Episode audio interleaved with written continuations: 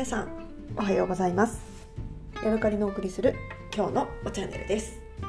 はい私ですね今日、えー、移動しましてですね宿を今ね、えー、ちょっとね台北の方に近い方に戻ってきまして、えー、ラドンというねあの町に泊まっています。ここにね2晩お世話になるつもりで、えやってまいりました。朝ね起きて身支度をしましてそしてね朝ごはんを食べに行きました。今日はねとってもマントを食べたかったのでマントを作っている、えー、お店をちょっと調べましてですね行ったんですけれども私はねただの白いもうほんのり甘いだけのマントを食べたかったんですが、えー、なんかねそれがあのもう売ってなかったのか私が見つけられなかったかなので、えー、ちょっとね洋風な感じのね面白いマントでした。五穀マントみたいな感じでレーズンがちょっと入ってたりなんだろうななんかつぶつぶしたごまなのかなんか五穀米みたいなやつが入ってる例、え、のを買いましてそれをねなんか黄色っぽいやつと白っぽいやつと1つずつ買って1個ね20元でした。2個100円ぐらいかな。100円しないか。90円ぐらいなのかな。えー、食べ応えがあってね美味しかったんですけどやっぱり私はねただの白いマントを食べたかったなって、えー、思ってしまいましたね。はい、それからねそれを買ってで飲み物がないからなんかあの豆醤でも豆醤っていうのはあれですね。豆乳的なものですかね。を買おうかなと思いながらブラブラしていたら、えーとね、小さい屋台を見つけましてそこでね近所のおじさんたちがご飯を食べていたのであのおじさんと同じやつをくださいと言って、えー何て言うのかな。あのねとろみスープの中にあのたくさんではないんだけれども、おそうめんみたいなやつのねちょん切ったやつがいっぱい浮いててちょっとねなんかつみれみたいなやつとかちょっと肉みたいなやつとかが、えー、入っていてでそれの他にうんとなんだ？シャンツァイ、えー、シャンツァイ。コリアンダーか。コリアンダーの上にパタパタ散らしてあってっていうねそういう何て言うかな。お米の米にえっ、ー、と何て言うんだろうね。お米のとろみとろみとろみそうめんみたいなそういう食べ物を食べてきました。熱々でもうとろみついてるからもう当たり前なんだけど熱々でまたしてもね口の中をやけどしてしまいました。そんなに焦って食べなくてもいいんだけどね。ついつい食べてしまうんですよね。えーとってもね美味しかったです。50元でし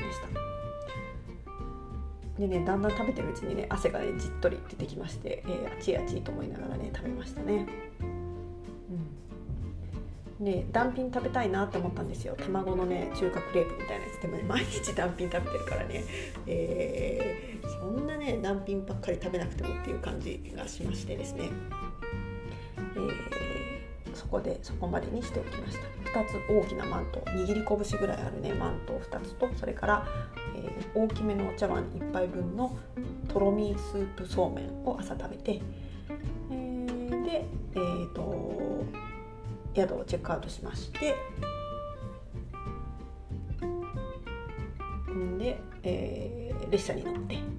でラードンという町にねやってきました、えー、列車がですねうんとね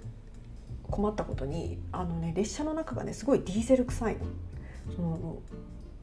前の方で炊いてるディーゼルの匂いがね、あの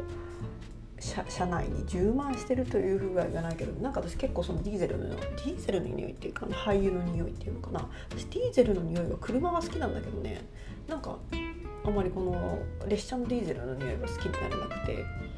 うん、なんかねあの1時間半1時間10分かな持ってたのがぐらいかかったんですけどその間中ねなんか嫌だなと思ってね鼻をつまんだりね。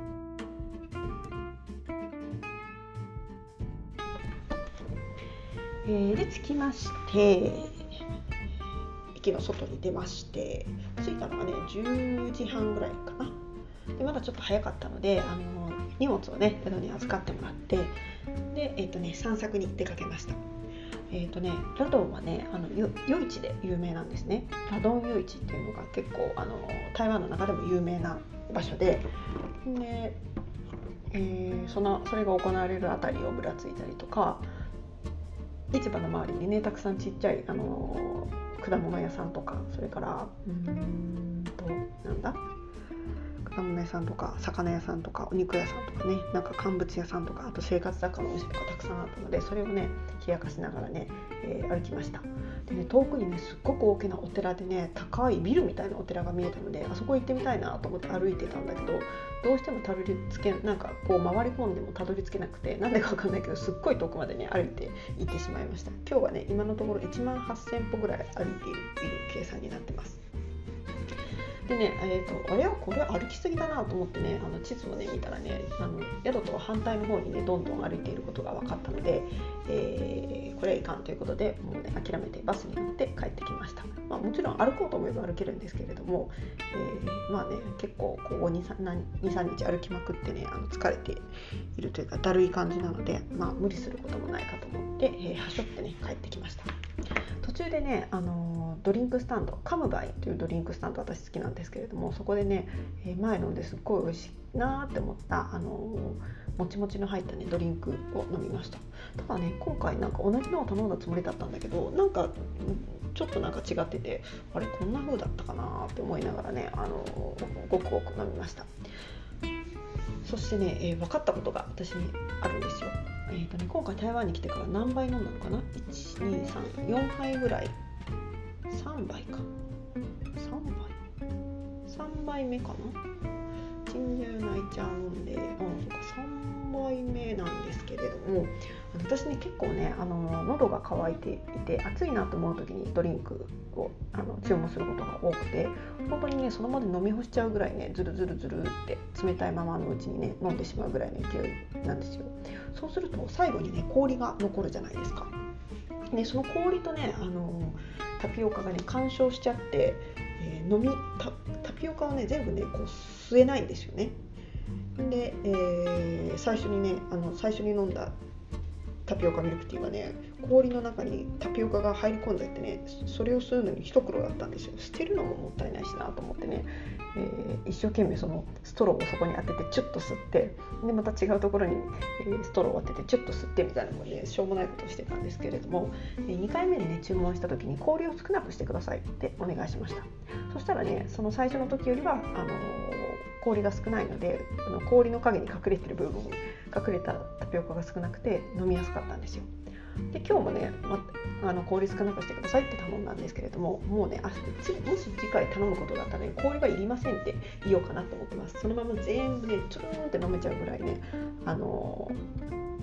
多分その場で飲んでしまうので、えー、そうすればねあの氷の中に隠れているタピオカを一生懸命吸うっていうことをしなくても済むのでいいかなっていうことが、えー、分かりました。はい。えー、っとね前回の、あの録音ではねちょっとなんかちょっと異質な録音だったと思うんですけれども私がねお茶屋さんにドキドキしながら入ってそこでねお買い物をするっていうやつでした。で買ったねお茶をねあの飲んでみたいなと思いつつねまだね開けれてないんですよね。お湯はね今今日入ったあのホテルにねお湯は沸かすやつあるんですけど